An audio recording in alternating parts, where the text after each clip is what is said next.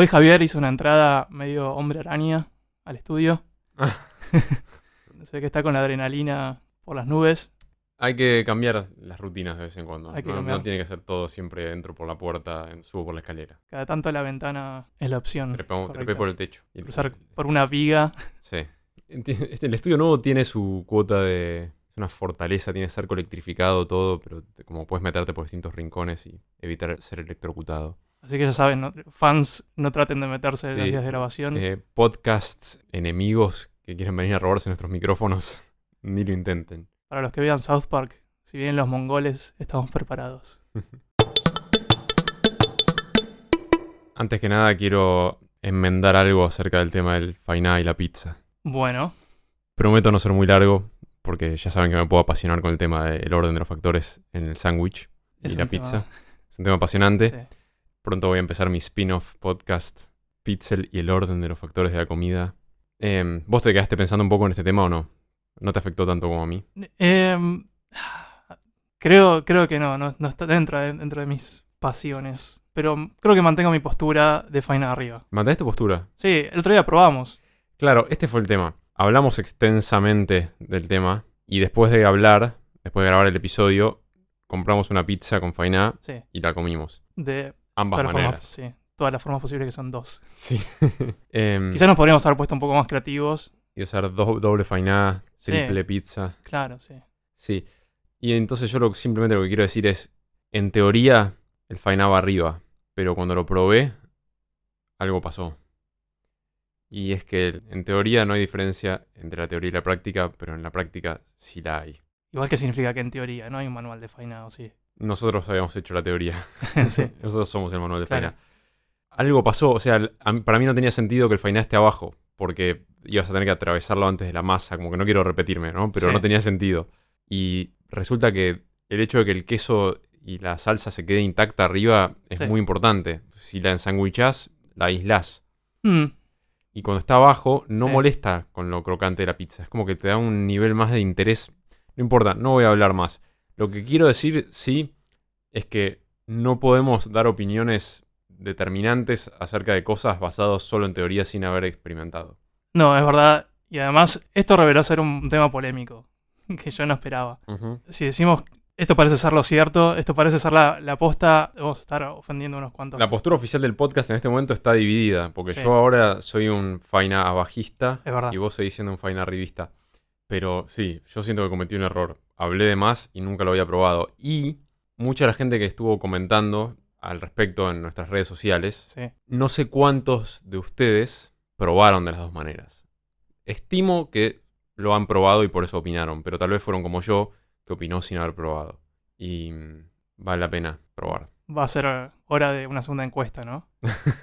Puede ser. La segunda encuesta oficial de Pixel. Sí, Esto del fainá, sí. para mí es como la versión criolla de, del papel higiénico por arriba o por abajo. Sí, ¿Escuchaste esa discusión? la he visto. La he visto circular en, en redes sociales también. Que también es como que divide a la humanidad en, Sí. en A y B. ¿Vos tenés los argumentos a favor y en contra de los dos motivos? O sea, para, para el que no sabe de lo que estamos hablando, el rollo de papel higiénico tiene dos orientaciones posibles. Sí. Em, yo he pensado bastante de- de- en este tema Ah, también. sí. So, yo también, o al menos, al menos tengo una postura bastante fuerte. Sí, yo también. Pero me sorprende lo apasionada que se vuelve la gente sobre esto. Sí. Y, una persona en ese grupo es mi madre. Ajá. Ella, ella es ferviente defensora del papel higiénico por abajo. Sí. ¿Y por qué? Ah, no, es que no sé, no, no sé si tengo sus argumentos, pero, pero sí sé que si ella viene a mi casa y me pide usar el baño, cuando vuelvo a ir al baño está, está dado vuelta el papel higiénico. Le molesta ese punto, que si viene de visita lo, tiene- lo tiene que Sí. Yo, yo soy de los que tiene que estar por arriba el papel el- también, o sea. Sí. Pero he leído discusiones y me acuerdo que había algún punto válido a favor de que esté por detrás, pero Yo creo que en realidad depende bastante de dónde tengas el papel higiénico en relación al inodoro. Porque hay veces que está atrás y medio perpendicular al inodoro y otras veces que lo tenés al costado como en la pared, sí, paralelo, y quizás se diferencia ahí que conviene. sí. Y otro punto que me parece que sirve para argumentar a favor de por abajo es si tenés gatos. Ah, van a jugar menos, menos chance que interfieran. Claro, o sea, los gatos, el mío no hace esto, pero es común que un gato agarre y tipo, descubra el papel higiénico y descubra que dándole pequeños golpecitos es una fuente interminable de diversión gatuna.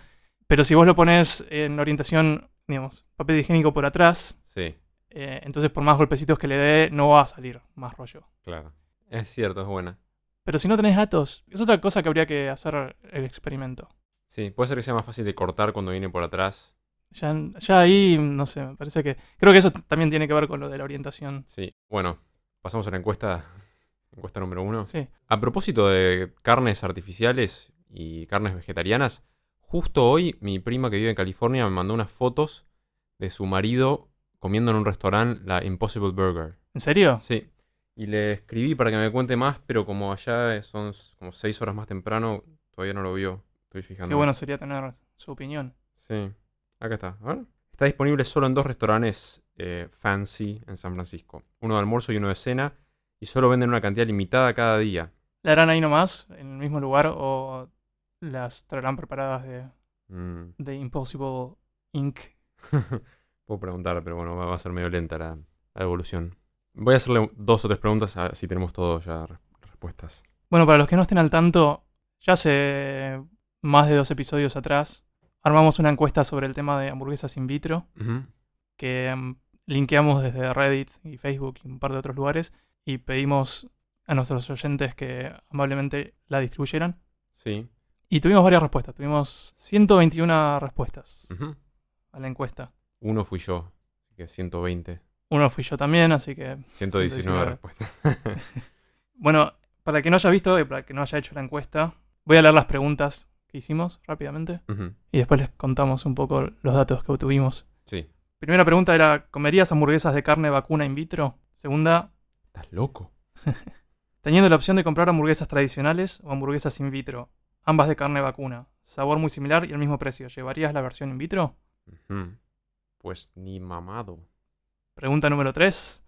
Asumiendo que para producir hamburguesas in vitro no es necesario lastimar a ningún ser vivo, ¿comerías hamburguesas in vitro de otros animales, incluyendo animales domésticos y o exóticos? Ok, esta pregunta entonces lo que está diciendo es si tenemos la garantía de que hacer la hamburguesa in vitro no daña en absoluto al animal, si comeríamos hamburguesa in vitro de cualquier otro animal, caballo, gato, hámster, para probar. Sí, Bien, hámster. hamster, koala. Colibrí. Pregunta número 4. Similarmente al punto anterior, ¿comerías hamburguesas in vitro de carne humana? Y esta era la polémica. Sí. Esta fue incentivada por un- alguien en Reddit, ¿no? Que, Sí. que tiró la idea. Sí, esta, esta fue, sabíamos que era un poco polémica. Entre las respuestas posibles dejamos una específicamente diseñada para tirarnos bronca, Sí. que era la respuesta no, y los odio por hacer esta pregunta. Fue bastante popular esa respuesta. Ajá. Y la última eh, pregunta es si comes carne en general. Básicamente si sos vegetariano o no. Bien.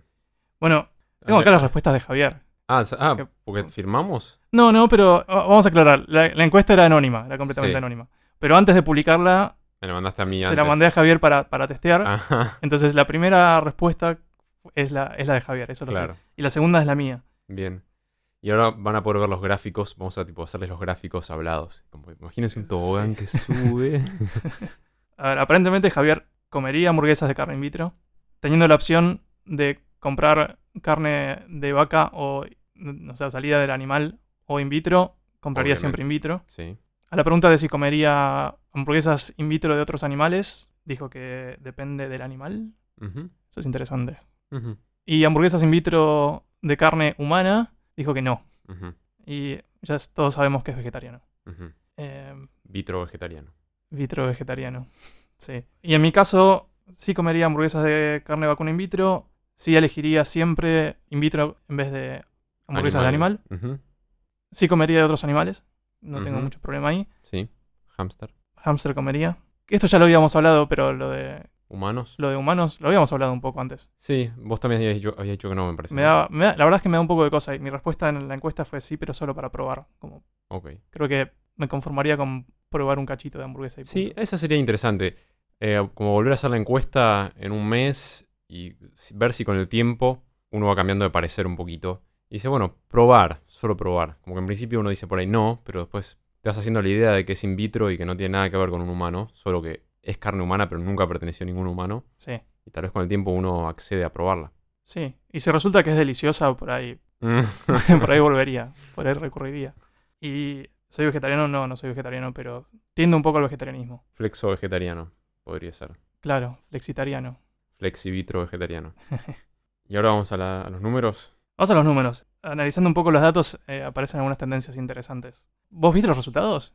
No, ¿No? no, no sé cómo acceder a eso. Me parece que lo hiciste desde un usuario tuyo, no fue desde un No, no. usuario Pixel. Desde el usuario Pixel, Ah, pero lo escondí un poquito.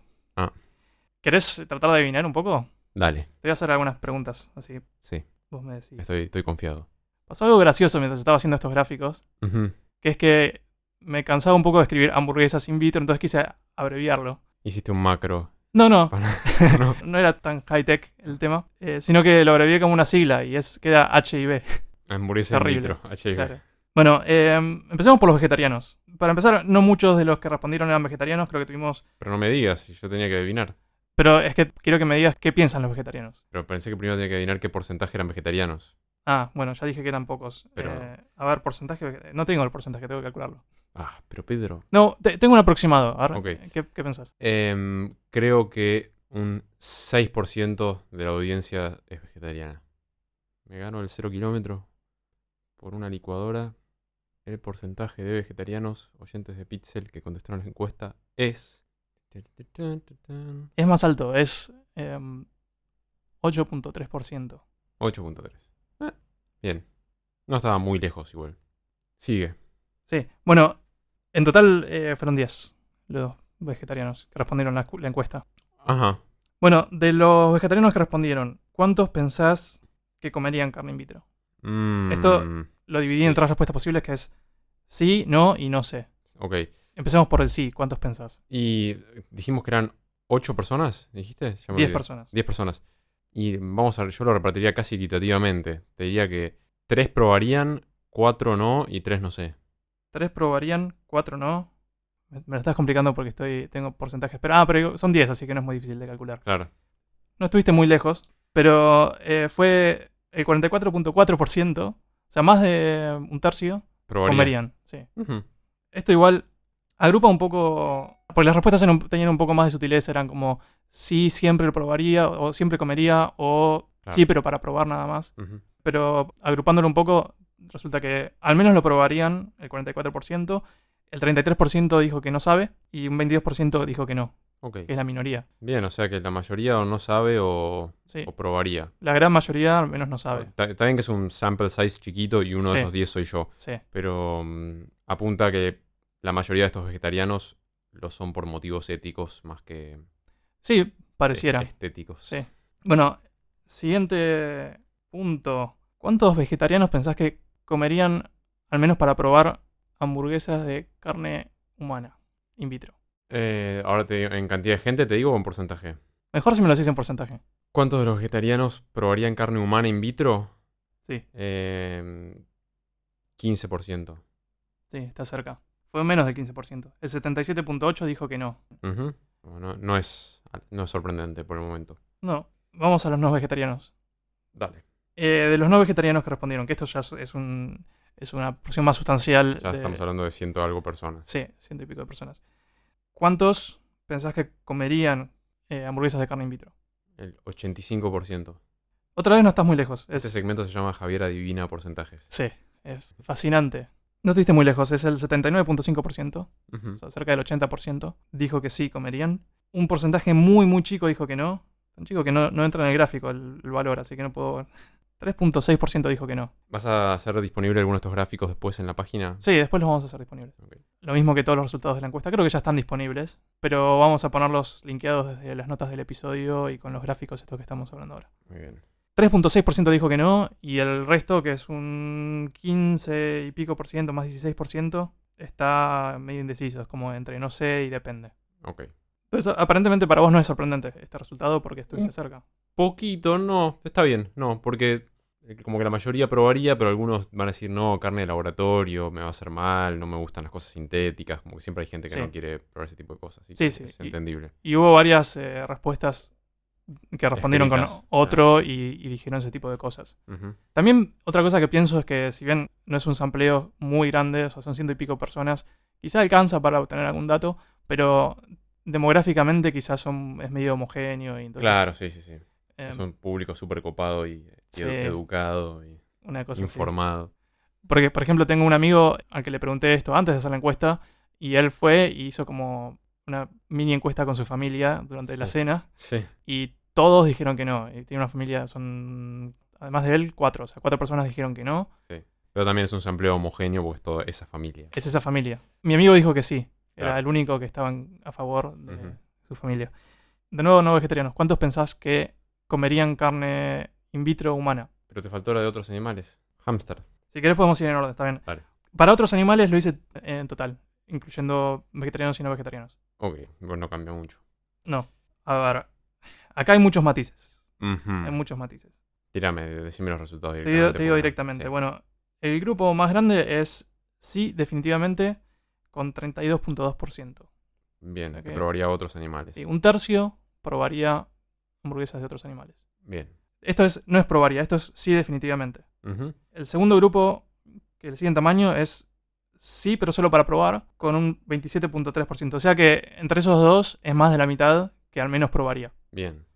Y eh, de los que quedan, 18% dijo que no, Ujú. 16.5% dijo que depende del animal. Entre esos estás vos. Habría que ver qué, qué animal es. Bien. Y el grupo más chico es un no sé, con 6% aproximadamente. Así que la audiencia de Pixel sabe lo que quiere. En Eso su parece. mayoría. 94% de la audiencia de Pixel sabe lo que quiere. Sí. En carne humana. Bueno, entonces, no vegetarianos, carne humana. Sí. Ya hablamos de los vegetarianos y carne humana, ahora es no vegetarianos. Ujú. ¿Querés tratar de tirar? Y va- va- para mí va a estar cerca de la mitad esto. Em, pero porque considero que es un pool de gente medio aventurera. Hmm. Porque si no, te diría menos. Pero te- me, me la voy a jugar que. ¿Mitad? ¿Mitad y mitad? Mm, Me voy a jugar apenas por debajo de la mitad. 48% se anima a probar carne humana. De nuevo estás bastante cerca, ¿eh? Esa. Una Me llevo la licuadora, seguro. Cero kilómetros, no sé. 49.1% dijo que no. 49.1, es casi... Ah. o sea, es ujú. menos de la mitad, pero casi la Sí. mitad. El otro, digamos, para redondear, el otro 50% está dividida entre sí definitivamente y sí solo para probar. El grupo más grande es de 30% con sí, pero solo para probar. Ajá. Y el restante es un 20.5% que dijo que sí definitivamente. O sea, hay un 20% que no O sea, tenemos más de la mitad de nuestra audiencia es potencialmente caníbal. Sí, son como caníbales éticos. Si, si no dañan a otros humanos, no tienen problema en comérselos. Nitro caníbales. A esta respuesta muchos respondieron, muchos de los que dijeron no, en realidad respondieron no y los odio, que es comprensible. sí. Después a la pregunta de si teniendo la opción de comprar una hamburguesa, una pat- un patty tradicional o una hamburguesa de carne vacuna in vitro, Sí. si elegirían eh, la carne vacuna in vitro. Esto era asumiendo que ambas tienen un sabor y precio similar. Sí. Ya estoy un poco mareado con la encuesta, pero entonces estamos hablando de los que comen carne o de todos. Los que comen carne. De los que comen carne, teniendo la alternativa mismo precio y sabor, ¿cuántos elegirían la carne in vitro? A ver, eh, si usted quiere también adivinar, haga su apuesta ahora. Mi apuesta es, dado nuestro tipo de audiencia, el 70% va a elegir la carne in vitro. ¿70%? Sí, me la jugué, me la jugué bastante. Sí. Otra vez no estás demasiado lejos, aunque eh, esto está dividido bastante parejo entre sí siempre y sí solo para probar. Pero esas dos, ¿cuánto suman? Suman un poco más del 70%, es, pero es casi, casi justo 70%. Gente, si necesitan hacer una encuesta en algún momento, no se tomen el trabajo, pregúntenme a mí, yo les tiro, les tiro la justa. Me pueden pagar con una licuadora. Cero kilómetros también, puede ser cero kilómetros. 72.3%. Ujú. O sea que casi, casi. Y la división es eh, 38.4% dijo que sí siempre. Y ese es el grupo más grande dentro de esta pregunta. 38.4, siempre elegiría la carne in vitro por sobre la carne de Sí. una vaca que murió. Exacto. El otro grupo es 33.9% que lo probaría al menos una vez. Que esos supongo que son indecisos conver- convertibles. Claro. No confían en que tiene el mismo sabor. Sí, en algo, en algo no confían. Y de los restantes, que es cerca del. mm, cerca de un 18%, están divididos entre no nunca, es el grupo más pequeño, con 6.3%. No sé, un 10.7%. Ujú. Y hay un no, pero lo pensaría si costara menos que la carne proveniente de animal. O sea que esto es casi como dentro del mismo grupo de sí solo para probar. Es como que necesitan un incentivo un poco más fuerte. Ok. Y si los incluyéramos a estos en el grupo de sí, entonces terminamos en casi 80 y pico por ciento de gente que al menos lo probaría. Si los convence en precio y todo. Interesante. Interesante encuesta. Y después nos queda, eh, me queda un solo gráfico, que es incluyendo a los vegetarianos y simplificando mucho entre sí y no, cuántos comerían hamburguesas de carne in vitro humana. Esto es, incluyendo en el grupo de sí, gente que está un poco indecisa, pero como sí probarían, y gente que estaba más indecisa por ahí en el grupo de no, pero es medio arbitraria en realidad, pero, pero hice una división, quería dar una división que me diera solo dos no. grupos. ¿Sí o no? ¿Quién gana? ¿Sí o no? ¿Que probarían carne humana? Mmm. Ya me olvidé cómo eran los números de antes. Sí, creo que lo- los números antes igual revelaban bastante, así que vamos a pasar la parte de adivinar. Claro. Eh, es- está casi igual, está muy parejo. Está 51.2% no, Ujú. 48.8% sí. Nuevamente, audiencia caníbal. No, pero audiencia racional. Como que dicen, si no daño a un humano. Audiencia curiosa de conocimiento y de sabores. Sí, sí, sí. Toda nuestra audiencia se compró una pizza y un fainá y fue a hacer sus experimentos a su casa. O a una pizzería. Todos. Todos y, y todos luego de este episodio van a probar dar vuelta el papel higiénico. bueno, y eso concluye los resultados de nuestra encuesta. Creo que Mm. fue divertida. Un aplauso. Gracias por participar. Había algo que mm, vi que escribiste en nuestro documento que tiene un poco que ver con el tema de la carne in vitro, porque la carne in vitro es algo que empezamos a hablar en parte por el tema del sufrimiento animal, pero también es interesante desde el punto de vista ambiental, ¿no? Sí, Porque hemos discutido un poco acerca de los efectos ambientales sí, de- sí. Creo del que cultivo de carne vacuna. al menos los números que anunciaban en comparación eran como muy, muy favorables para el medio ambiente. En consumo de recursos y contaminación. Eh, y en ese sentido, la carne in vitro no es la única solución. Hay algunos investigadores que están buscando alternativas para la reducción de emisión de gases de efecto invernadero del ganado. Sí, que según leí, la idea popular es que las emisiones de gases de efecto invernadero del ganado provienen de flatulencias Sí, y aparentemente en mayor porcentaje son eructos. eructos. Sí, ¿no? El sistema digestivo de la vaca es complicadísimo, ¿no? ¿Cuántos estómagos tenían? ¿Siete? Siete era un número así, medio, era un número impar, me parece. Pero Cinco Hmm. o siete, ¿no? sí, Cuatro. cuatro, bueno, la pifamos. Cuatro compartimientos. Compartimientos de un mismo estómago. Rumen reticulum omasum abomasum. Ah. Claro. Tiene un estómago dividido en cuatro compartimientos. Todos rumiantes. Sí, supongo que debe ser más fácil que el gas salga por donde entró. El gas Claro, acumulado. como la comida está volviendo a la boca a menudo y la está masticando y Además, se ¿no? está fermentando ahí, los gases pueden, como se Sí. salen por la boca. Sí.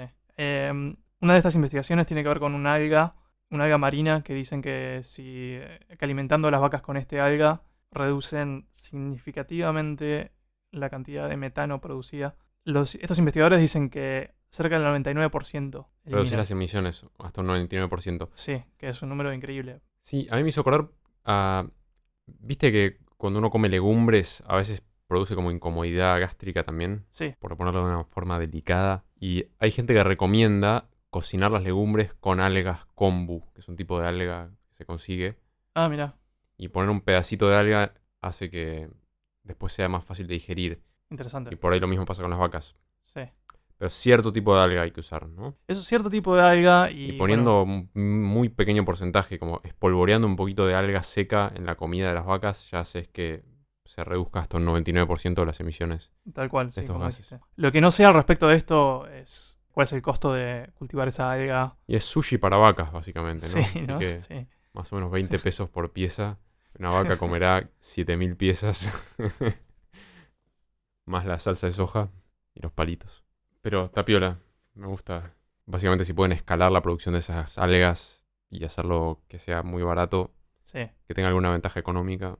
Sí, hay que ver. eh, las algas por ahí tienen un medio ambiente particular en el que crecen. Entonces no sé si es algo que es cultivable en cualquier lado, porque normalmente a la vaca le has de comer pasto que le has de comer seguramente crece cerca de la granja Ujú. donde están las vacas. Imagino que no tiene tanto costo de transporte y demás. Claro. Ahora, si tenés que transportar alga que es, eh, quizás se cultive en piletones y cosas así. sí, se, se hacen como en unos tanques. Claro, entonces quizás se pueda reducir el, el costo logístico de transportar el, el alga. Pero tiene que haber una regulación que haga que tengas que limitar tus emisiones de metano o del gas que sea, o tiene que tener alguna otra ventaja, porque si no, no hay motivo para que un granjero se Sí. tome el trabajo de hacer eso. Es verdad. Está bueno que en el artículo que linkeaste, podemos dejarlo en- las notas del episodio, había como una foto de unas vacas con unas tipo cámaras tecnológicas que miden los gases. No sé si lo tenés ahí, como la cámara tenía un nombre gracioso. el nombre está... Ah, sí, Gas Finder. Gas Finder 2.0.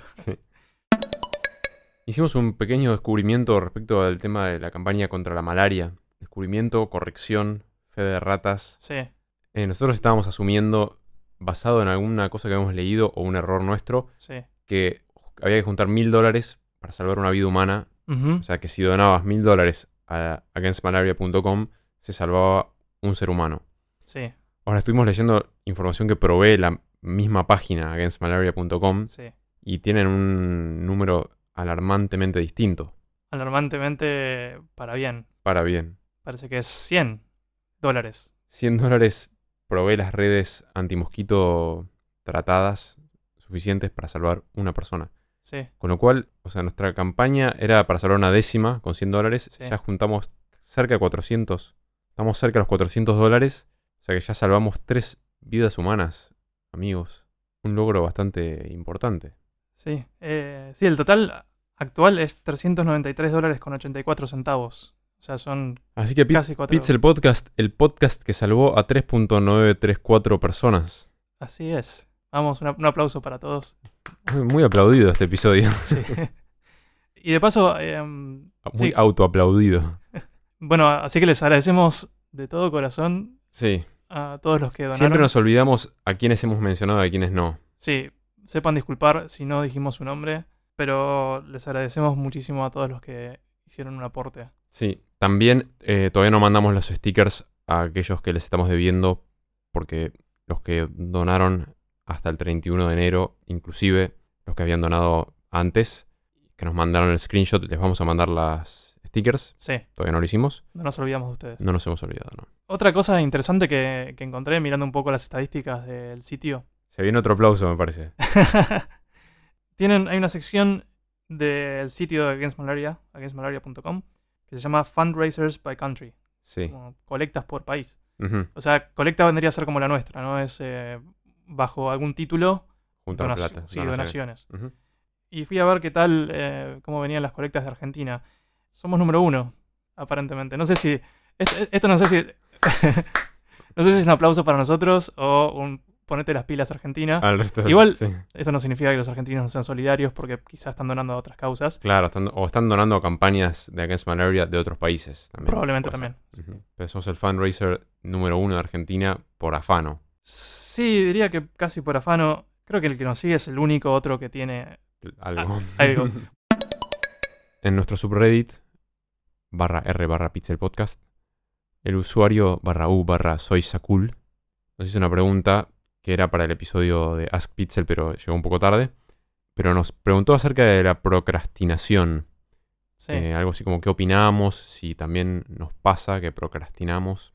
Y es un tema que está interesante. Y de hecho no Sí. estaba en nuestro documento hablar de esto. no, no. Y viene bien porque. Ah, no sé si tengo ganas de hablar de esto ahora. Pero hay que hablar de esto. Bueno, hablaremos de esto. Es hablaremos. importante. Che, a, a todo esto, eh, vos no estuviste procrastinando mucho estos días. eh, estuviste grabando un disco. Bueno, estuve procrastinando todo lo que sería trabajar en mi trabajo, digamos, pero sí estuve grabando un disco. Sí, Claro, sí. sí grabé un disco. Señores y un disco. señoras, Jacinto grabó un disco. Jacinto es tu nombre artístico y. Sí, es el nombre de la banda, digamos. Claro. ¿Y el disco tiene nombre? El disco probablemente se va a llamar La Casa del Árbol, Ajá. pero tal vez no. Nombre tentativo. Nombre tentativo, sí. ¿Y qué tal la experiencia? Y la experiencia fue mm, bastante increíble. Las canciones del disco eh, fueron compuestas todas ya hace un tiempo, Sí, a lo largo de los últimos 3-4 años, digamos. sí. Alguna, o sea, la más reciente la escribí hace menos de un mes. ¿Pero fue todo pensando como en un único proyecto o, o es una colección de cosas que venías haciendo? Digamos, no, es una mezcla. Una mezcla. Ya hace tres años tengo la idea del disco y es una mezcla. Quedaron 12 canciones en el disco, pero había muchas canciones más y elegimos canciones, elegimos, me refiero a, a mi productora y yo, hicimos una selección de canciones que nos parecía que tenían que ver entre sí Sí, y mm, algunas más recientes, la como, te- como decía, la más vieja tendrá tres años, sí. cuatro, y, y hay un disco. No está listo todavía, está grabado, pero eh, el Fue- proceso de postproducción claro. va a ser... Pero la, la- la parte gruesa de la producción ya, ya quedó en el pasado. Sí, quedó en el pasado, increíblemente. Y, Y, muy lo- rápidamente. Sí, lo loco es que yo estaba como esperando este momento porque los temas estaban ya escritos y estaba listo para grabar, pero tenía ganas de hacerlo con esta productora. Sí. Magda. Sí, Magda Giannicu, Ujú. que Es- digamos, además de ser una, una músico o música Sí, que admiro mucho y me gusta mucho como labura, también es amiga mía. sí. Y ella tenía ganas de participar de este proyecto también, pero vive mayormente en Nueva York. Sí. Ella es. Es griega, ella. Y eh, entonces nos fijamos en las agendas de los dos cuándo iba a poder ser, que ella venga para acá o que yo vaya para allá. De- decidimos que iba a ser mejor hacerlo acá. Sobre todo siendo que los músicos con los que toco están acá. Sí, Tengo el estudio este nuevo, o sea que todo daba como para que lo grabemos acá. Y bueno, el mejor momento para los dos era en enero, entonces tuve que esperar bastante. sí. Mucha ansiedad, me imagino. Mucha ansiedad y, y teníamos dos semanas para hacerlo, con ella presente y grabamos todo el disco en- en dos semanas. Sí. Dicho eso de paso, pónganle pausa al podcast y entren en Facebook a Banda Magda. Ese es el nombre de su banda, si no la conocen. O busquen en YouTube Banda Magda o Sí. en los links, en las notas del episodio vamos a dejar algún link.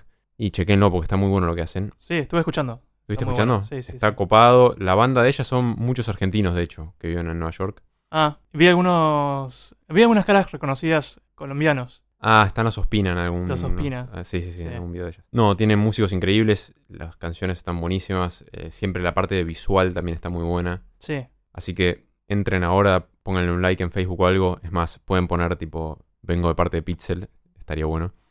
Algo que salta a la vista o al oído inmediatamente escuchando los temas de ella es que es bastante políglota. Sí, eh, O sea, ella es griega, sí, vive en Estados Unidos, con lo que seguro habla muy bien inglés. sí. Es más, me dijo que su idioma, su lengua número uno en este momento es el inglés porque hace tanto que vive en Estados Unidos que el Claro. griego ya está quedando relegado. No habla nunca en griego, Ah, mira. habla en inglés todo el tiempo. Debe ser raro eso, ¿no? Hace más de 10 años, sí. Pero tiene temas en castellano y tiene temas en portugués también, vi. Sí, habla castellano bastante bien.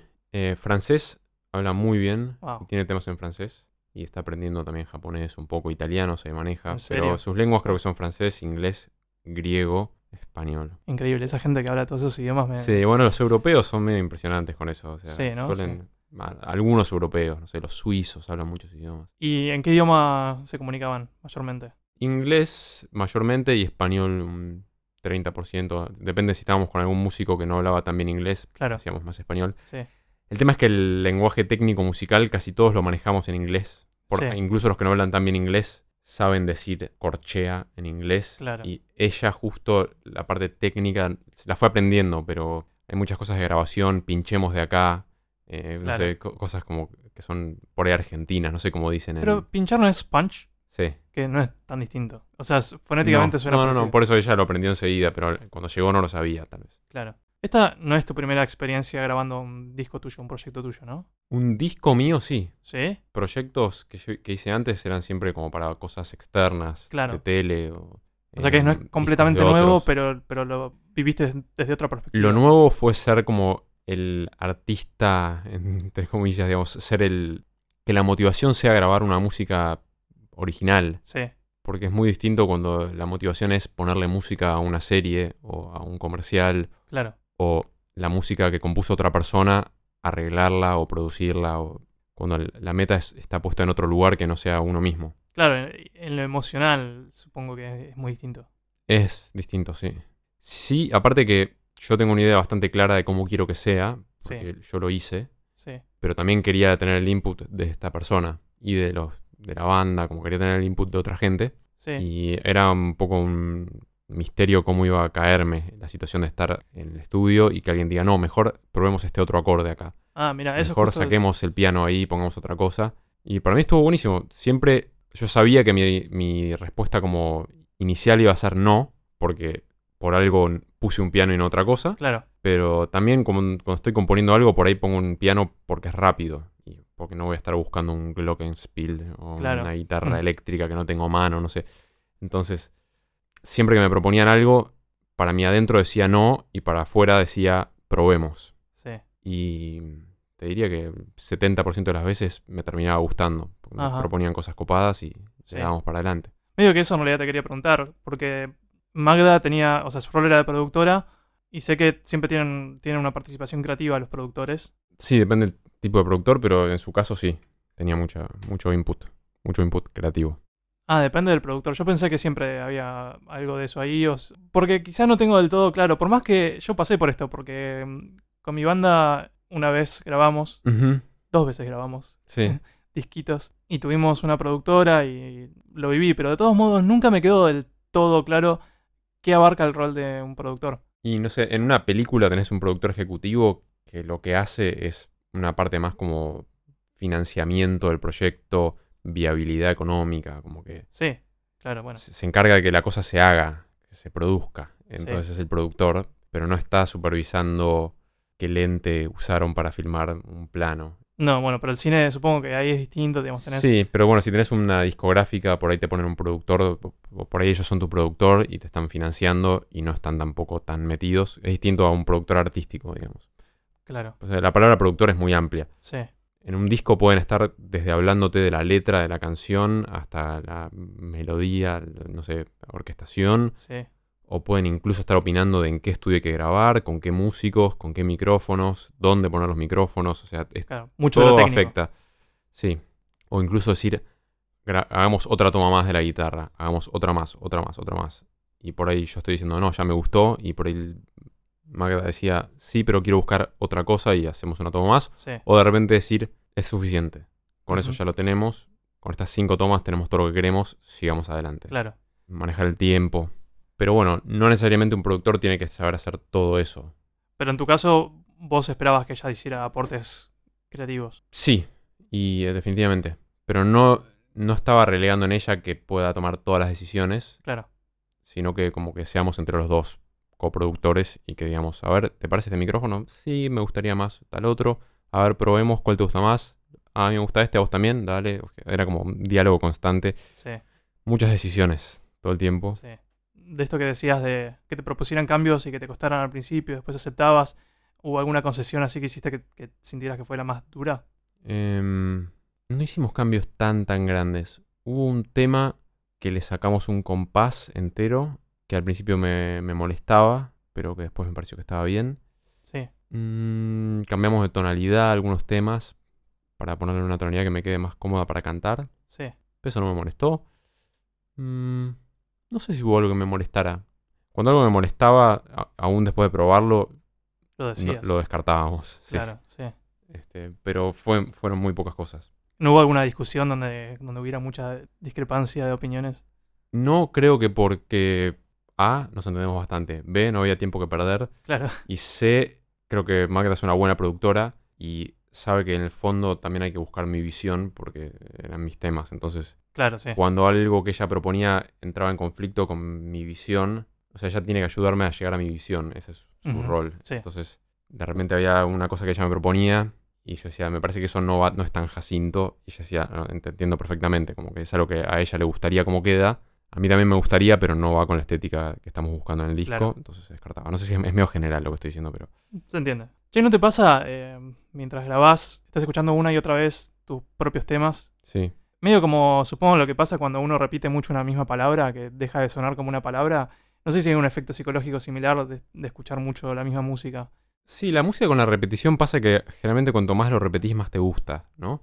Hasta un punto. Sí, se Em, te va pegando. Sí, y lo que pasa a veces haciendo, como produciendo una música, es que tomás una decisión, decís, Sí. bueno, pongamos flauta dulce acá, lo grabás, y por ahí te gusta hasta ahí, pero en la medida que seguís grabando cosas encima y seguís escuchando esa flauta dulce, se te va sedimentando. Claro, Y se te hace más difícil poner otra cosa. claro, claro. Tomar distancia y decir, no, ¿sabes qué? Esa flauta dulce saquémosla y pongamos trompeta. Sí, Eso un poco pasó, pero también estábamos muy atentos a eso. Entonces, los demos finales los hicimos juntos en esas dos semanas. La- los primeros cuatro días fue, fue rehacer los demos. sí, Yo tenía demos de los temas y podría haberlos mejorado por mi cuenta, pero decidimos que no íbamos a tocar los demos hasta que ella esté acá. Porque si yo me ponía a rehacer demos, íbamos a empezar a solidificar ideas de los arreglos y queríamos que se mantenga lo más plástico posible hasta el último momento. ¿Y te pasó que se te pegaran tus temas? No muchísimo, un poco ¿No? sí, pero a los demás sí se les iban pegando los Sí. temas. Sí, Pero eso debe tener que ver con que eran tuyos, ¿no? Como que salieron de tu propia cabeza. puede ser. Es que tal vez no me doy cuenta y los tengo pegado- pegados todo el tiempo. Incluso cuando estoy escribiendo un tema, como que lo, me obligo a tenerlo en repeat en mi cabeza porque estoy buscando para dónde va a ir. Entonces, Sí. como que ya tal vez es medio default que algunos temas míos estén pegados en mi cabeza. Claro, sí. Ya ni lo reconozco como un, como un earworm. que te encontrabas con los demás tarareando tus temas. Eso sí pasaba, sí. es interesante. Tengo ganas de mostrarle a, a los oyentes de Pixel algún tema. Espero ¿Sí? poder hacerlo pronto. Para la- cuando lancemos este episodio, no sé si podré llegar a tener un mini clip de algo. Estaría bueno.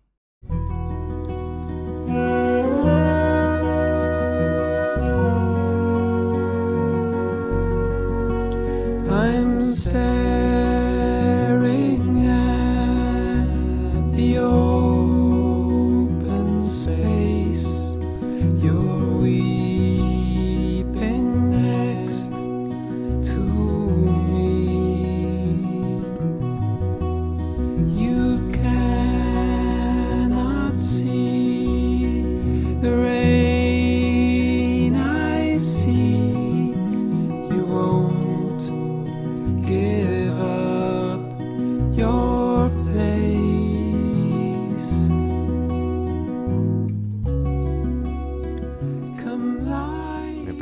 si les gustará, si nuestro público será de ese tipo de música. Se me hace que por ahí no. Yo creo que la música es algo muy personal y eh, nuestro podcast, eh, aún vos siendo músico, no es sobre música, entonces No, no, no, no creo que podamos decir que nuestros oyentes tienen Tal una gusto. coherencia entre ellos. No. no, no, como que no, no- no me atrevería a apostar qué tipo de música escucha nuestro público. No, no, para nada. En el episodio anterior hicimos algunas recomendaciones de música, pero sí, imagino que también debe haber gente que le haya gustado lo que vos recomendaste, quizá ahora ya Mis no recomendaciones fanáticos, fueron tan amplias que no sé si alguien se tomó el trabajo de ir a escuchar el Coln Concert. ahora hay nuevos fanáticos de Bach. Claro, tatuajes de Bach, Johann Sebastian en la nalga.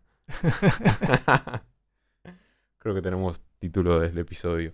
Sí. Johann Sebastian en la nalga.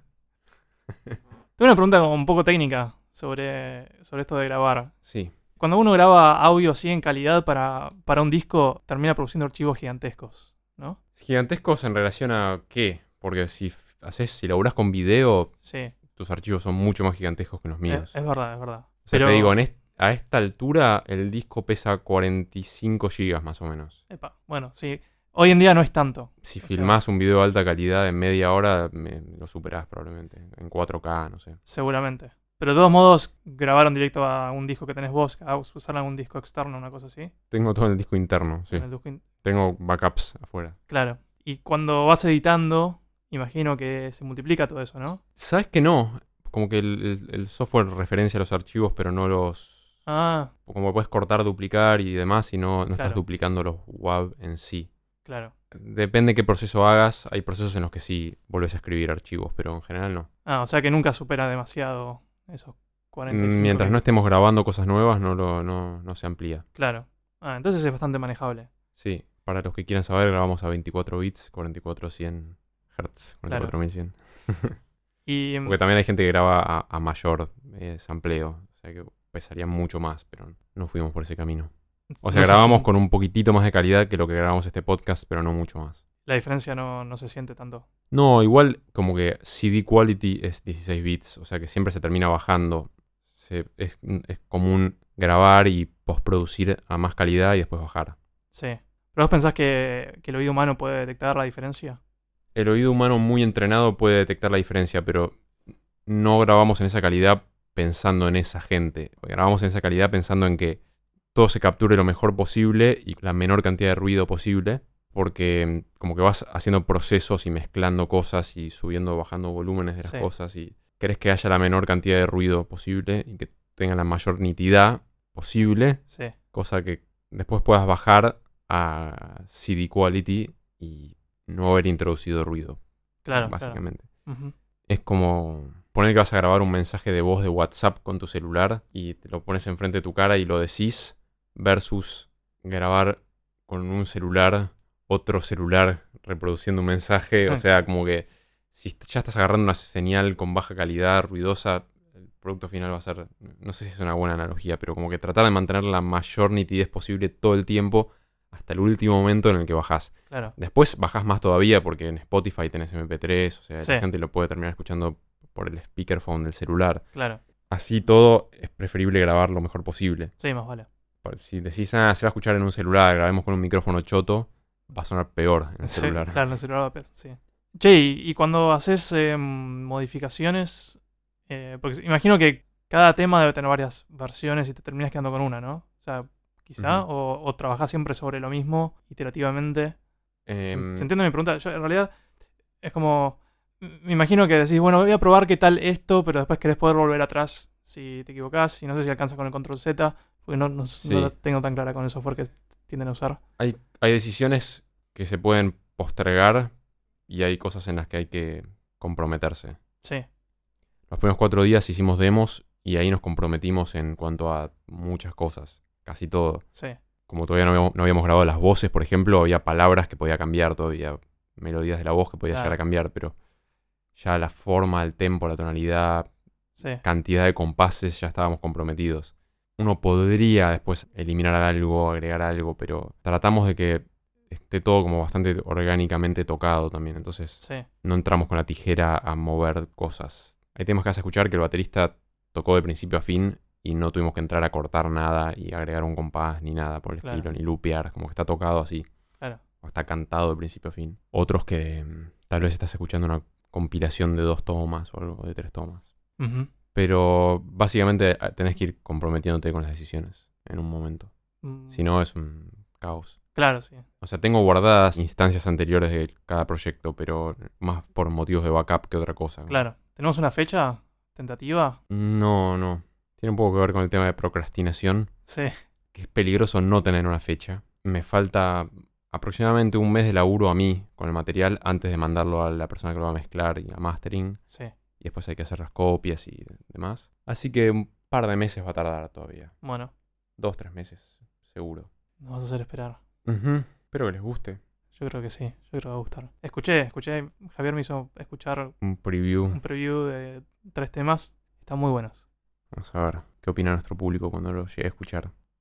También pueden entrar al Facebook de Jacinto y amigarse, ir escuchando, ir viendo las cosas que posteo. Sí, tenés varios videos en YouTube también, ¿no? Que, Sí, que están buenos también, están, están muy bien hechos. sí. Ah, sí, digo yo, a mí mismo. Bueno, ahí vinimos del café. Ujú. Estamos listos para abordar el tema de la procrastinación. ¿Tiene que ser ahora? También tenemos en la lista videojuegos. Había algo que queríamos hablar de videojuegos. Sí. Por ahí un rapidito de videojuegos. Vamos a hacer un rapidito de videojuegos, dale. ¿Cómo estuvo el café? Muy rico.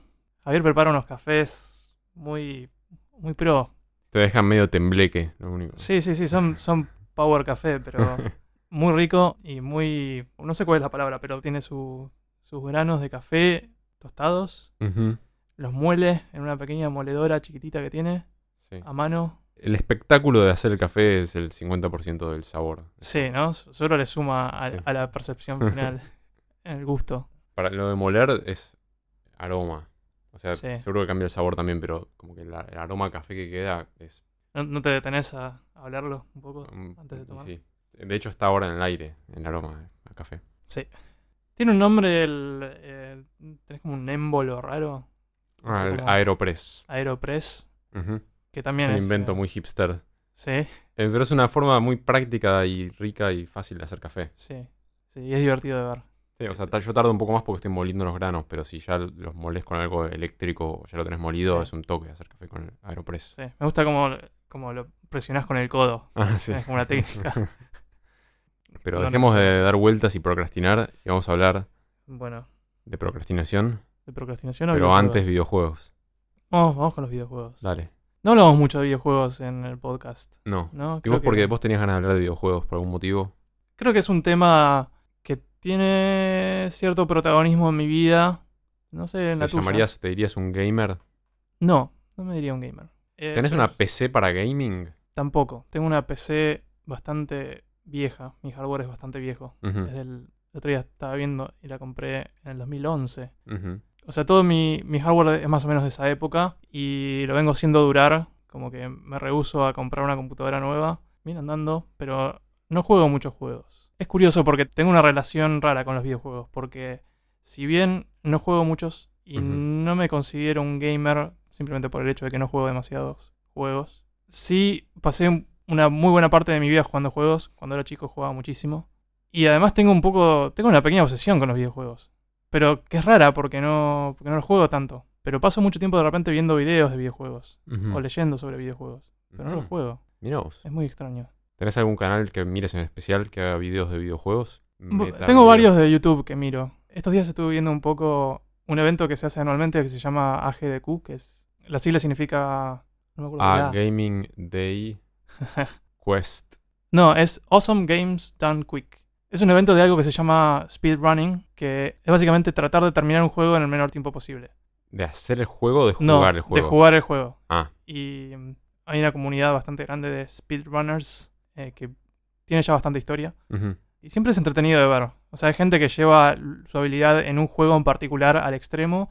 Y hay competencias mundiales. O sea, hay récords mundiales para cada juego de quién lo terminó en el menor tiempo. Y a menudo descubren como glitches en los juegos que pueden aprovechar para reducir tiempo. Y eh, terminan jugando el juego de forma muy poco ortodoxa. Como que te diga que, no sé, se meten dentro de las paredes. De repente estás en, jugando, no sé, Half-Life, ¿no? Y encuentran una forma de, no sé, saltar un poquito y hacer un, no sé, un movimiento raro. Se meten dentro de las paredes del juego y toman atajos, cortan camino Claro. o cosas así muy raras a veces. Y es entretenido ver este evento que te digo, el Awesome Games Done Quick. Están muy buenos los speedruns que hacen, pero a la vez, a veces me, me saca un poco de quicio la- la- los memes y la cultura de chistes que tienen que son medio malísimos. Es como que tienen unos chistes que repiten constantemente que son malísimos y, y me hartan un poco. Entonces, por un lado, me, me gusta mucho ver los juegos, pero me cansa un poco escuchar el- los comentarios. Pero no sé, después hay varios canales de YouTube que de repente son tan dedicados a gaming que veo. Uno que en una época vi como al hilo, se llama Angry Video Game Nerd. Es un tipo, es un personaje que hace como un nerd que juega juegos clásicos de Nintendo y de, sobre todo de Nintendo. Y se enoja. Y se enoja porque hay muchos juegos muy malos, o sea, elige juegos particularmente malos y hace como un review de- del juego, pero al mismo tiempo haciendo todo un, toda una escena muy cinematográfica donde termina enojándose y es un poco es un poco tonto también pero me entretiene ver todo esa el aspecto de como historia videojuegos y me trae bastante ¿Cuál fue el último videojuego que jugaste? ¿Cuándo y cuál fue? de hecho estoy jugando videojuegos en este momento pero generalmente Ahora mismo. no en este instante no pero generalmente juego uno o dos juegos al año Ujú. muy pocos Sí. ¿Y cuáles pero son? como que me obsesiono con un juego y lo juego y lo juego hasta que termino cansándome pero el que estoy jugando ahora es es uno que se llama Downwell es básicamente es difícil de describir pero es básicamente un juego de plataformas en el que sos un un chaboncito de pixel art que cae por un pozo eterno Sí. y eh, básicamente el juego consiste en controlar tu caída y hay varios enemigos que te vas encontrando en la caída y tenés que pisarlos Ujú. ir haciendo combos de pisar enemigos y además los niveles son autogenerados, entonces nunca, nunca es dos veces igual, cada vez que lo juego es un poco distinto. Y mm, estoy un poco obsesionado con ese juego desde hace varios meses ya. ¿Es de compu? Está para PC creo, pero también está mm, para celu, yo lo juego en el celu. Ah, se juega con el dedo, no con la inclinación del teléfono, ¿no? Se juega con los dedos como si fuera un control de... De, De Game Boy. ¿Y funciona bien eso? Sí, es, es como que te dibuja los, boto- los botones en la pantalla, pero la forma en que lo juego yo este, tiene una opción para ocultar los botones, entonces ya sé dónde están, entonces lo- Claro. no tengo que mirar. ¿Pero Tengo- tiene multitouch tu pantalla entonces? Sí, sí, claro. Sí, sí. Y antes de este estuve muy obsesionado un tiempo con uno que se llama Spelunky. Spelunky. Spelunky HD. Es, em, no es muy distinto en premisa, es otro juego de plataforma donde los, también los niveles son autogenerados, pero en este no estás cayendo. Sino que vas por varios niveles que son como... Tiene una temática muy Indiana Jones. Entonces eh, empezás como en una mina y vas pasando por varios mundos, tipo una mina, después como una selva, después un mundo que es como unas cuevas de hielo y terminas enfrentándote con, un, con una cabeza gigante de Olmec, el, el dios, creo que inca o azteca. Mm, creo que inca o maya. Em, pero O Maori. ese, ese juego me obsesionó por un poco más de un año. Mm. ¿Vos jugás juegos? El único juego que jugué en los últimos años, te diría, Sí. es el juego del dinosaurio del Chrome cuando no hay internet. Sí, está muy bueno ese juego. Está bueno, igual nunca lo jugué más de. Creo que sobrevivo un minuto y eso es todo lo que juego. Es como procrastinar un poquito también. Sí, pero a- además se te tiene que caer la conexión para jugarlo, ¿no? Sí, O tenés eh, el truco para, para jugarlo de todos y el modos. truco para jugarlo es, es cortar el wifi de la, de la compu. Ok, Pero mm, sí, no, eso es lo único que juego. No suelo jugarlo, igual es solo. Serán 5 minutos al año. claro. Entonces no estás jugando muchas cosas. No diría que soy un gamer, no. No, Lo he sido. lo has sido. ¿A qué juegos jugaste más tiempo? Y habíamos hablado de los inicios de la computación doméstica. Sí. Jugaba al Wolfenstein, jugué al Doom, Sí, jugué al Prince of Persia. muy buenos Em, todos. Sí, lindos recuerdos. Bueno, tuve un Nintendo, eh, jugaba al, no sé, al Mario, al Duck Hunt. Sí, De compu, después me copé mucho con SimCity, el primero, sí, y el 2000 también jugué bastante. sí. Y mm, me acuerdo que en un momento en el colegio había Dino Park Tycoon Ajá. y Echo Quest. No sé, algunos juegos que jugué bastante, tipo en el colegio a veces en el recreo podía ir a jugar y jugaba esos. EcoQuest es algo de un delfín. Sí. Pero ya de, de grande no, no jugué más. Por ahí, ahora que lo pienso, el año pasado estuvimos en Mar del Plata en un momento y pintó ir a los fichines Sí, y jugamos a los de autos un poco. sí, De A4, sí. carrera de autos. ¿Y qué tal estuvo? ¿Daytona? Sí, estuvo bueno, pero me- no me gustó sentir como, bueno, me fue bastante mal. Sí, Lo cual hace que no sea tan, tan disfrutable y también sentí como que era muy nada que ver con manejar. Como que me hubiera gustado tener otro simulador de, de manejo más realista Claro. para jugar. sí. Sí, son difíciles de agarrarle la mano, Sí, es como algo muy distinto a la realidad. Sí. Aunque nunca manejé un auto de carrera. Puede ser que en comparación entre vos y yo se podría decir claramente que sí soy un gamer. Sí, puede ser. No es que reniego, es, o sea, no tengo problema en llamarme un gamer. El tema es que no... Siento que hace tiempo no, no comparto el entusiasmo por los juegos en general. Es como que me engancho con algunos y me engancho mucho con la, con la historia de los videojuegos y trivia y cosas así. Pero de repente no, no me entusiasma qué es lo último que está saliendo en videojuegos. No suelo prestar atención a eso. Sí, no sé si tiene que ver con cuando empecé a usar Mac, Sí, que dicho sea de paso, no fue como una decisión mía, sino que en Berkeley había que usar Mac, te obligaban. Es más, te vendían una Mac con un descuento importante que ellos Ajá. conseguían porque le daban una... O sea, querían que todos estemos unificados en, en software y por ende teníamos que usar todos el mismo hardware. y compraban el, al por mayor. Claro, tenían un convenio edu- educativo con Apple Sí, y nos daban una Mac a cada uno, sí, una MacBook Pro, y así es como empezó a usar Mac. Y creo que es más raro ser un gamer con Mac que con sí, PC. es ¿no? verdad. Es más, yo tenía un amigo que era muy gamer y puso Bootcamp, no me acuerdo cómo se llama, para poder bootear la Mac. A partir de las Intel podías ponerle Windows. Sí, Y él tenía una partición con Windows y bajaba jueguitos y jugaba en su partición de Windows. claro. Era más gamer que en su partición de Mac. Sí, hoy en día, la verdad es que no sé, pero sé que hay muchos juegos. No sé si estás al tanto de los juegos indie. No. De la misma forma que existe la música indie Sí. y el rock indie, eh, están los juegos indie que es una porción de la industria de videojuegos que está creciendo muchísimo. Ya hace varios años que se volvió algo medio masivo. Como siempre había juegos como menores que no, no estaban producidos por grandes compañías, pero hubo un par de juegos indie en los últimos tiempos que, va, más, mucho más que un par, muchos juegos indie que se volvieron muy populares. Y entonces la industria de videojuegos indie se puede decir que creció un montón. Y muchos de los juegos indie se pueden correr en creo que casi todas las plataformas, incluso la mayoría corren en, en Linux. Es como que es parte de la cultura de los juegos indie, que corran en... ¿Corren tipo web de repente? No, no, ¿O no, sino que mm, generalmente son para PC. O sea, hay juegos indie para toda plataforma, pero al menos los que son para PC suelen correr en, en Windows, Mac y Linux. El otro día tuve un pensamiento, me, me voy en una breve tangente, que debe ser un pensamiento que para alguien como vos es totalmente trivial y obvio, pero estábamos hablando de como los días del DOS Sí, y me acuerdo de cuando entrar a Windows era una decisión. O sea, vos estabas en Sí. DOS y escribías Win y apretabas Enter Ajá. y ingresabas a Windows para hacer ciertas cosas sí. y para otras cosas no ingresabas a Windows y jugabas a juegos que corrían en DOS directamente. Ajá. Hoy en día vivimos dentro de Windows o de Mac OS. O sea, Sí. la- muy poca gente, no sé, que tiene otra cosa. Hay gente que tiene Linux, Pero pero, esas son las muy opciones. pocos. Sí. Nada, tuve esa realización. eh, De repente dije, ah, antes era una opción, pero ahora vivimos en estas interfaces, en estos... Es que en realidad, para cualquier sistema operativo, la interfaz suele ser un programa más. A veces está más cerca del, del núcleo del sistema operativo. Y creo que ese es el caso por ahí en Windows y Mac, probablemente. Más en Windows. Porque puedes correr. Hay una versión del sistema operativo de Mac que viene sin interfaz gráfica. ¿Cómo? De hecho, lo que se llamaría el core, como el núcleo del sistema operativo de, de Mac, de Mm. OS X, Sí. el núcleo se llama mm, Darwin y es un proyecto de código abierto. De hecho, es una variante de un sistema operativo que existe previamente que se llama BSD.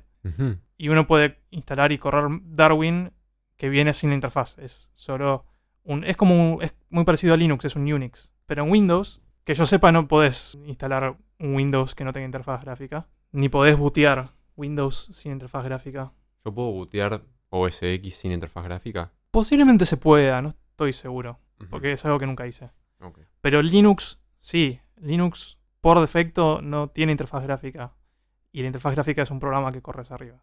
Eh, y en las épocas de DOS en que vos escribías Win para entrar a Windows, Sí, lo que pasaba era que el sistema operativo era DOS y Windows era un programa que corrías arriba. claro. Eso dejó de ser así en Windows 95, cuando el sistema operativo pasó a ser Windows en vez de DOS con una interfaz gráfica arriba. Me acuerdo tener cierta desilusión con eso, porque como que Windows era lento comparado con cosas en DOS. Como que dependiendo de la compu, Sí, tenía un grado de lentitud. Entonces, como Sí. que entre por defecto Windows 95 era un poco más torpe. y sí, y no es difícil ver por qué, porque el- la interfaz gráfica le añade un sobrepeso Claro. que, sí. Pero gaming, Minesweeper. He Minesweeper. jugado bastante, ¿eh?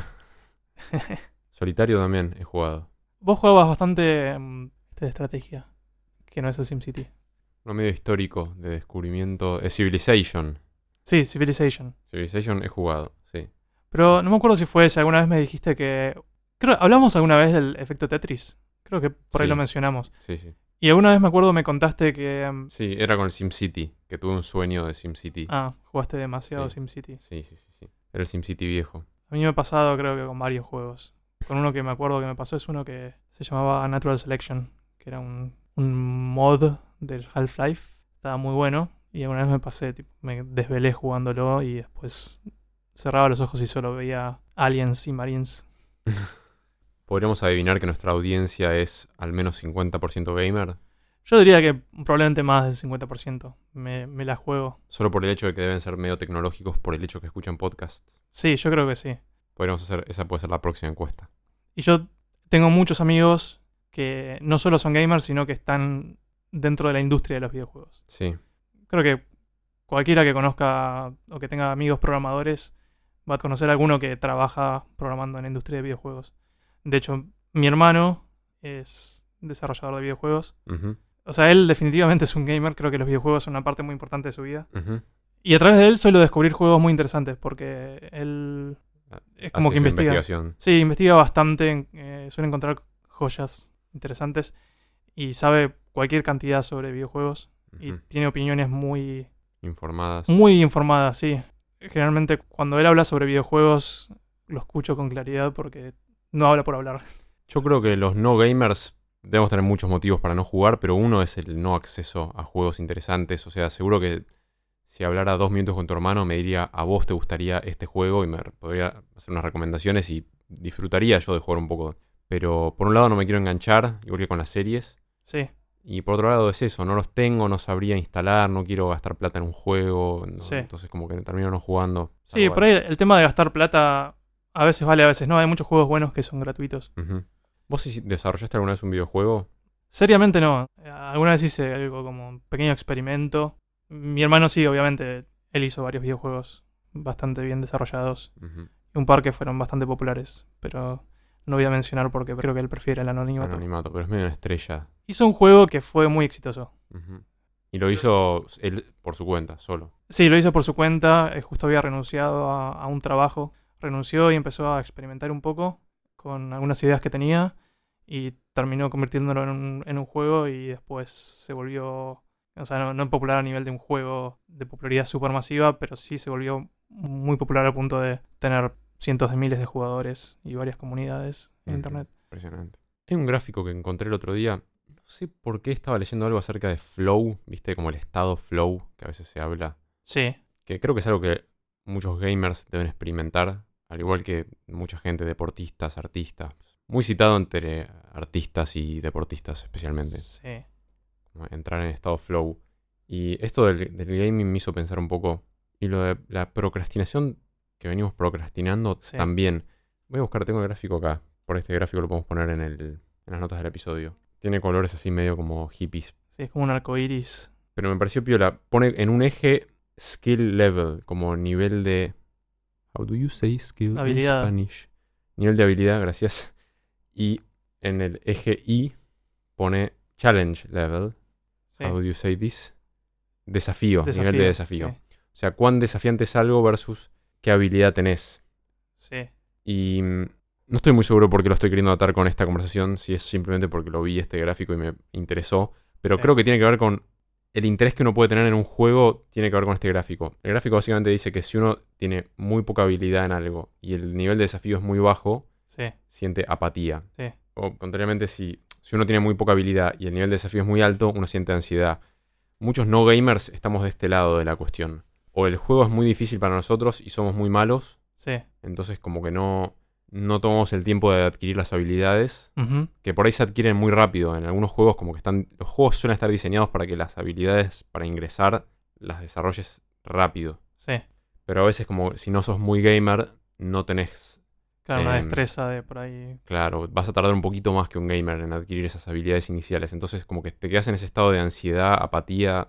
Sí, eh, va a depender del juego, obviamente. Sí, este gráfico lo inventó un chabón, Mihaly Csikszentmihalyi. Mihaly. Wow, qué apellido. Vamos a contar la cantidad de letras que tiene este apellido. La gran mayoría son consonantes, pareciera. Tiene 16 letras, de las cuales 11 son consonantes. Wow. No voy a ni, ni intentar pronunciarlo, pero es un tipo que creo que él le puso el nombre Flow o es uno de los que popularizó el concepto de Flow. No sé, no es una cosa que yo así siga de cerca, pero me gustó el, el gráfico como para pensar un poco en qué cosas nos interesan y Sí, qué cosas nos aburren y con el tema de gaming me parece que pasa mucho esto, como que cuando uno tiene el nivel justo de habilidad, el éxito de un juego se trata en que maneje la, el challenge, la Claro. dificultad a un punto justo que no sea ni muy fácil ni muy difícil, cosa de mantenerte interesado todo el tiempo. sí. Sí, me hace pensar mucho en un juego que, dicho sea de paso por ahí, lo estuve jugando un poco también estos días. eh, pero que jugué mucho antes. Se llama Stepmania, que es... ¿Sabes qué es el DDR? Dance Dance Revolution. Sí. O Pump It Up. Son juegos de baile. Sí, es como el Guitar Hero para los pies, más o menos. Exacto, sí. Y mm, Stepmania, que es esto que yo juego, es un, es un clon del DDR para PC. Y uno se puede bajar los temas, pero en vez de jugar con la alfombrita bailando, hay mucha gente que lo juega con el teclado. Lo que hace que se pueda alcanzar niveles de dificultad mucho más altos que podrías con las piernas. Sí. mucha más agilidad con los dedos, claramente. Pero lo vuelve un juego que tiene como una curva de dificultad y de mm, adquisición de habilidad bastante interesante porque siempre tenés una colección grande de temas, cada uno con varios niveles de dificultad. Entonces uno puede ajustar la dificultad bastante bien al nivel justo Sí. para tu habilidad y el tipo de desafío que estás buscando. O sea que ese punto de flow es como que se alcanza bastante con este juego y es algo que me, me gusta. Es como. No sé a qué se refiere él exactamente con flow y no sé si es un. O sea, pareciera que, que es como un estado medio feliz, ¿no? Sí, él, él lo describe como un estado en el que no sentís el paso del tiempo y no sentís, no te sentís a vos mismo, te- como que experimentás simplemente lo que estás haciendo, algo así. Claro. Le falta a ese gráfico, le falta enojo en algún lado, ¿no? Porque. O no sé si tiene ansiedad. Hay casos en que, o sea, cuando algo es muy, es muy frustrante, o sea, eso le falta, me parece frustración en algún lado. Y tiene anxiety. Anxiety podría Sí. ser frustración también. Sí. Sí, sí, por ahí las palabras justas que pusieron en el gráfico podrían ser. Pero hay momentos en ese juego en que sien- siento como que engancho perfecto, y como que mi cabeza está bien concentrada y mis Sí. dedos est- están en sincronía. Y esa sensación, que no viene muy seguido, pero cuando la, la adquiero es, es genial.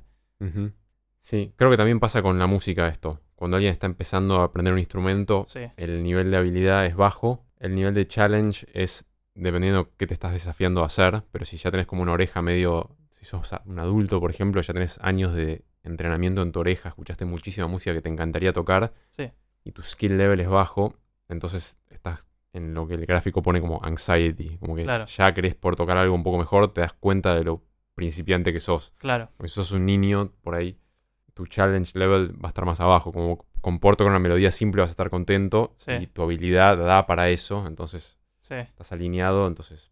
sí, es muy parecido. ¿Vos pensás que lo, llegás muy seguido a ese, ese estado como músico? Es lo que aspiro y Sí. a veces, a veces sí, llego. Pero también como me volqué un poco a la composición, por ahí componiendo, o sentir eso, a veces más que tocando. ujú. Requiere como que esté afilado en cualquiera de las cosas. O sea, si vengo componiendo seguido, es más probable que entre en un estado tipo flow. O si Sí. vengo tocando mucho y practicando mucho un instrumento, también. Y si no toco hace mucho, como ayer toqué eh, saxo con una banda que suelo tocar, con Smoking Flamingo. Sí, Y mm, las últimas tres semanas no había ni armado el instrumento, porque estaba con el disco. Y practiqué un poquito antes de ir al show, nada más, media hora. No fue un estado flow ese recital. Fue como control, sería en el gráfico. Como tengo el skill necesario, el challenge no era muy alto, sí, estuve en control. No estuve ni relajado ni flow. claro. Este, pero estuvo bien. Pero creo que sí, si- el gaming, si te coloca en un, un lugar feliz dentro de este gráfico, puedes jugar por mucho tiempo. Bueno, ¿qué hacemos con procrastinación? Ya no hay tiempo para eso, me parece. ¿Lo dejamos para la próxima? Dale. Es interesante, me, me gustaría que lo hablemos en el momento. Sí, va a haber que hablarlo. Justo ahora no creo que ya está. No da. Seguimos teniendo la casilla de email hola arroba pixelpodcast.com. Nuestro subreddit para discusión reddit.com barra r barra pixelpodcast. Nuestro Twitter, que recibe poco amor de nuestra parte, sigue siendo arroba pixelpodcast. Igual que el Instagram, Igual que Facebook. Igual que YouTube. Sí. Y ahora ¿Y ahora? hemos abierto un Patreon. Ujú. Para los que no saben qué es un Patreon. Patreon es una forma que existe para que la gente pueda apoyar económicamente proyectos que son gratis, como este. Sí, queremos plata. sí, eso resume lo que estamos queriendo decir. Sí, nuestra idea no es, eh, obviamente, llenarnos de plata con el, con el podcast. No, de hecho, pasaron 20 episodios en los que dijimos no, no armemos ningún Patreon. Eh, y el podcast va a seguir siendo gratis. Siempre que exista va a seguir siendo gratis. Sí. Creo que lo que queremos lograr es que el podcast se más o menos autofinancie. Tiene algunos gastos, sobre todo tenemos gastos de hosting, Sí. que no es, no es una fortuna, pero tampoco es muy barato. Así que venimos a ustedes con el sombrero en mano. Sombrero, invertido. Sí, Patreon.com barra pixelpodcast. sí, Podés llegar a ser nuestro primer patrón. patrón. La idea de Patreon es que vamos a ponerlo de modo tal de que cada vez que sacamos un episodio le cobramos el monto que sea a nuestros Patreons. Claro, uno decide un monto que quiere aportar. Claro, es como que te comprometes. Si yo quisiera, podría comprometerme a poner un dólar por cada episodio de Pixel que salga. Claro, Pero yo ya sé que Pixel saca más o menos un episodio cada dos semanas o tres. sí, Así que sé que no van a sacar 50 episodios en un mes y no me va a costar 50 dólares en un mes. Pero igual hay una opción para poner, ofrezco un dólar por episodio con un máximo de dos por mes. Entonces, Claro. si Pixel se le ocurriera sacar 50 episodios, solo te cobrarían dos dólares. claro. Y mm, no vamos a hacer mucho ruido al respecto tampoco. O sea, nuestra intención no es como ni siquiera leer los nombres de los que donen o, o no, sino que si vos tenés ganas de apoyar esto económicamente y tenés el margen para hacerlo, podés hacerlo. Y si no, no hay ningún problema. Puede que en el futuro tenga publicidad también. Va a ser mínima, Sí. como hubo en algún episodio más al principio. Van a ser productos o servicios que nos parece que vale la pena Sí. publicitar y con alguna ventaja para el oyente también. Pero está, todo eso también está como para el futuro. Así que esto sigue siendo gratuito. El que quiera puede entrar a patreon.com barra podcast, tirar un millón de dólares o uno, Sí. o algo en el medio. Creo que si nos donan un millón de dólares probablemente los, los nombremos en algún episodio. Muy probablemente sí. Desde nuestra nueva casa en las Bahamas los nombremos. Pero sí, en principio no es para irnos a las Bahamas, sino que es más, más bien para cubrir costos del podcast. Sí. Hay un par de cosas que les queríamos preguntar, además. Una de ellas es si quieren que hagamos más recomendaciones de música, pelis, series, YouTube, etcétera. Podemos empezar a agregar eso más habitualmente. Sí. Que pueden ser recomendaciones nuestras o cosas que nos van mandando ustedes. Las También. podemos divulgar, las que nos parezcan interesantes. Sí. Hay una persona que nos pidió que cantemos más canciones como la de Rodolfo. Y no hubo, que yo sepa, no hubo ninguna que pida que por favor no cantemos más canciones como la de Rodolfo. Igual si, si quieren eso, díganos. Sí, sí, de- para cualquiera de los dos lados pueden opinar. Así que nos pueden mandar un mail o un tweet o algo diciendo canten más canciones o por favor no lo hagan. Nunca más. Si lo hacemos va a ser con ese mismo nivel de producción, o sea, va a ser sin ensayo, ver la letra y los dos a la vez, así nomás. Porque ese es nuestro estilo, Sí. nuestra banda, Pixel Music. Entonces, un recordatorio de todas las cosas que tenés que hacer. Tenés que buscar Banda Magda en Facebook, ponerle un like y decir que venís de Pixel. ¿Ya está? ¿Ya lo hiciste? Pone pausa, hacelo. Lo mismo con Jacinto Records en Facebook. ¿Bien? Facebook.com, ¿sí? ¿Ya está? Ok. Número 3. Un mail a hola.pixelpodcast.com o todas esas otras cosas. Visita nuestro Patreon, fíjate a ver si alguien ya pledgeó algo o no. Si está en cero, Puede ser el primero. puede ser el primero, si no, puede ser el segundo o tercero o el N o nada. Solamente chequear qué está pasando por ahí. Escribite algún comentario en Reddit. Eh, Esto quería decir, porque hay algo que para nosotros puede ser hasta más valioso o igual de valioso que un pledge económico, que es que pueden compartir el podcast con su comunidad, que es como una forma de ayudarnos a expandir a audiencias nuevas. Si les parece que el podcast está bueno y le puede brindar valor a algún amigo de ustedes, pueden como ponerlo en sus redes. Sí, creo que tanto con este podcast como cualquier otro, creo que los podcasts, eh, en particular en Argentina, son algo que todavía no se masivizó mucho, Sí, de índice de viralidad nulo. muy bajo. Sí.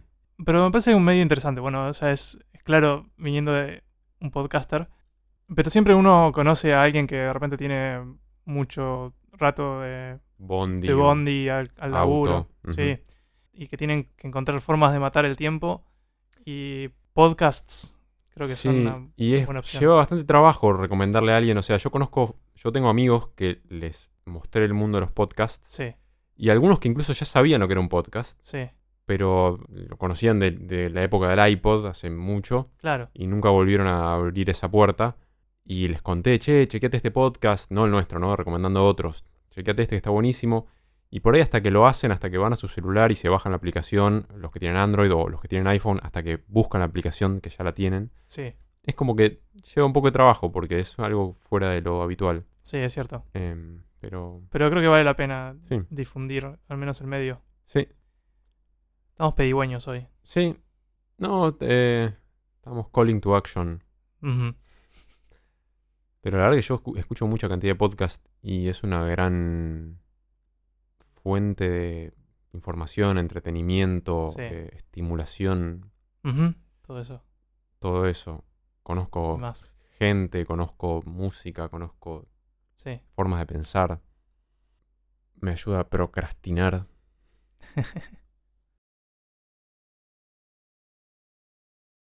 Pará, pará, pará, paren todo, no se vayan. Justo cuando empezamos a grabar, tenía este mensaje de mi prima que contaba que habían probado la, la Impossible Burger. Y le mandé un mensaje haciéndole preguntas y como era temprano en California no me contestó, pero justo ahora que terminamos de grabar, justo me contestó. Sí. Le hice cinco preguntas. A. ¿Es rica? Me contesta. Ah, la probaron los dos. Lo probó Caro y Ross, mi prima y su marido. Sí, es rica. Parece carne la textura. Aclaro que ambos comen carne. Sí. Son, como diría flexo vegetarianos evitan la carne, pero si van a un asado comen carne, Sí. o sea, tratan de comer poco, pero saben lo que es carne, o sea, no soy yo hablando del Impossible Burger, que soy, bueno, se entiende, biased. Es rica, parece carne la textura, tiene ese gusto salado de carne y el aftertaste típico también. A nosotros nos pareció más parecido a un turkey burger o una hamburguesa más barata tipo McDonald's, no una hamburguesa de muy alta calidad. Ajá. Es un poco más finita. ¿Es finita? Sí. Ah. Ah, esa era la pregunta B, que era ¿cuán parecida a carne es? Claro. Después les pregunté cuánto cuesta. 16 dólares en un restaurante fancy donde es la cosa más barata del menú. Wow. Servida Ah. con papas fritas. Tiene palta, cebolla caramelizada y queso cuesta 2 dólares más. Sí, el precio ridículo comparado con. O sea, acá sería carísimo eso. sí, 16 pero bueno, también estando en San Francisco es un poco más caro comer. O sea, creo que gastar 18 dólares o 16 en una comida con papas fritas en un restaurante fancy está bien. Sí. No me está saliendo la palabra fancy. How do you say? Eh, elegante, careta, cheto. Eh, después pregunté, ¿la traen hecha? Ah, esto habías preguntado vos, si viene ya hecha del laboratorio o si la cocinan ahí mismo. Me dice, estoy casi segura que se cocina ahí porque también probamos otra preparación cruda tipo beef tartar. A mí me gustó más eso que la hamburguesa. Epa, Ajá. preparación cruda. Interesante. Y la última pregunta era, ¿algo más que quieran decir? Eso no es una pregunta. Nos parece que va a tener éxito entre vegetarianos que extrañan carne, pero no sabemos cuánto éxito tendrá entre carnívoros. Claro. Y acá mando unas fotos que después podemos subir, incluyendo el tartar. Después. Ah, y que tiene un compañero de Stanford que trabaja en Impossible Foods, así que nos puede pasar el email y le hacemos otras preguntas. Ah, mira. Genial. Muy bueno. Bueno, gracias, Caro y Ross. Gracias.